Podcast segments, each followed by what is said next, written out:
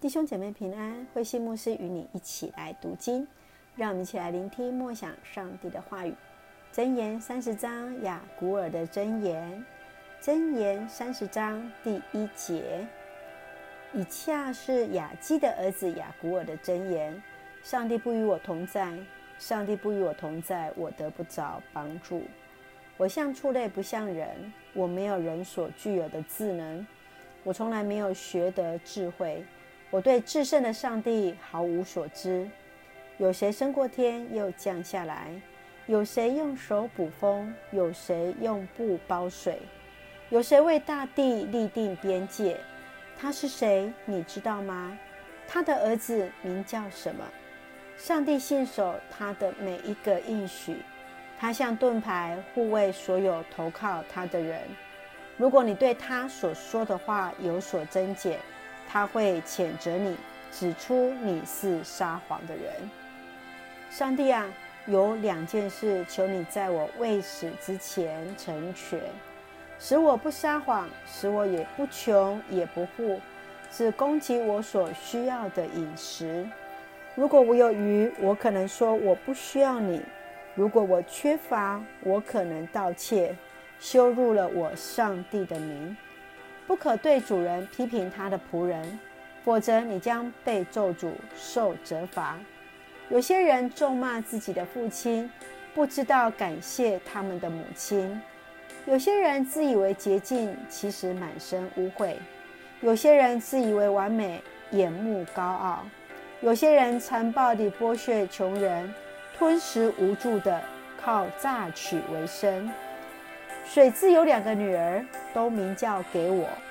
不知足的有三，连从不说够了的有四，就是阴间没有儿女的妇人，干旱缺雨的土地，蔓延不息的火，嘲笑父亲或藐视年长的母亲的，将被秃鹰所吃，眼睛将被旷野的乌鸦啄出来。神秘莫测，我所不明白的事有三四样：鹰在空中飞行，蛇在磐石上爬动，船在海上航行，男女相恋。不贞的妻子行为可耻，她偷吃了，把嘴一插，说：“我没有做过什么坏事。”连大地也不能容忍的事有四：奴隶做王。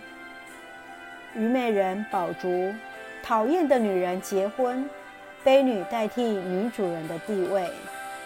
世上有四种动物，体积小却非常聪明。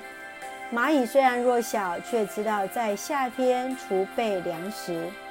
石罐并不强壮，却在岩石中筑造住处。蝗虫没有君王，却能列队行进。壁虎虽可用人手去抓，却住在皇宫里。脚步威武、引人注意的有四，在百兽中最强壮、无所畏惧的狮子，公山羊，威武的雄鸡，无敌的君王。你如果愚昧到狂傲的地步，就是心怀诡计，就得反省。搅牛奶可得牛羊、牛油。打人家的鼻子，鼻子就出血；激发怒气，必引发争端。弟兄姐妹平安，我们一起来从箴言三十章一起来学习这一章雅古尔的箴言。他强调人当在神的面前来谦卑，看见万物在上帝所赐的智慧的本质与道路的当中。箴言当中只有一次的祷告，就是在这一章当中的雅古尔的祷告。他出于信心，向上帝来祈求两件事情：使我不撒谎，也不穷，也不富，只供给我所需要的饮食。雅古尔一开始就说：“我比众人更愚笨，也没有人的聪明，我没有学好智慧，也不认识那至圣者。”他更高举上帝的话语。因为上帝的话语句句都是炼净的，投投靠他的，他便做他们的盾牌。因此，让我们一起来思考，在箴言三十章当中，在第八节我们刚刚所读的，使我不撒谎，使我也不穷也不富，只供给我所需要的饮食。不撒谎就是诚实，诚实就是在箴言当中一再提醒的一个教导。不穷也不富，是生活一切的满足。凡是诚实知足，就是上帝所赐的富足了。诚实不穷也不富，这会是你的祷告吗？对你而言，这样就满足了吗？让我们一起来学习诚实的生命，在主里凡事富足。接续我们来看第十一节到第十四节，上帝所憎恶的四种人，包含不懂得尊敬的人、伪善的人、骄傲的人和贪婪的人。这四种人的根本就是骄傲。你的看法是如何？你如何谨慎在自己的态度来合神的心意呢？最后，我们一起来看二十四到二十八，以及二十九到三十一。这里再介绍四种智慧的小动物，以及四种威严的动物。我们来看一下四种有智慧的小动物是哪些：蚂蚁、石棺、蝗虫、壁虎。四种威严之物就是狮子、公山羊、雄狮、雄鸡，还有君王。那其实，在这个当中，我们看到，不管他们是微小或是巨大，他们都按照着上帝所赋予的本性来活出他们生命的一个智慧。你是那微小的智慧的小动物，还是威严的呢？你有没有看到自己的特质是什么？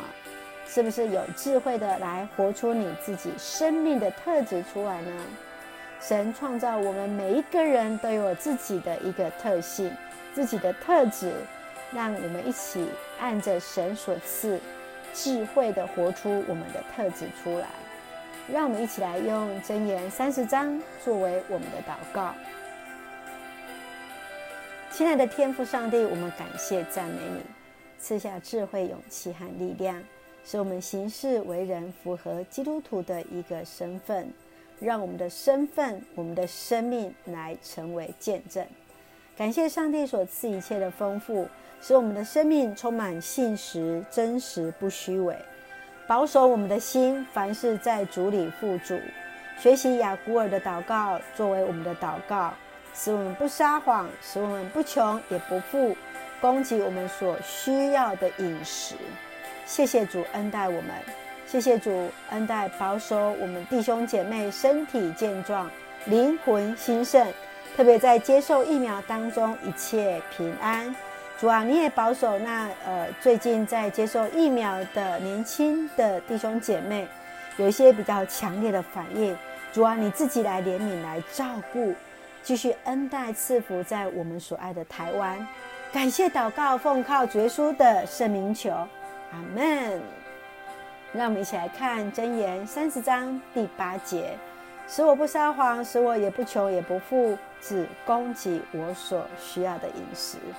是的，神赐给我们诚实的态度，使我们有一个满足的生活；赐给我们凡事富足，在主里得享神所赐的智慧，丰富的我们的生命。也丰富我们周遭人的生命，成为上帝恩典的出口。愿上帝的平安与你同在，弟兄姐妹平安。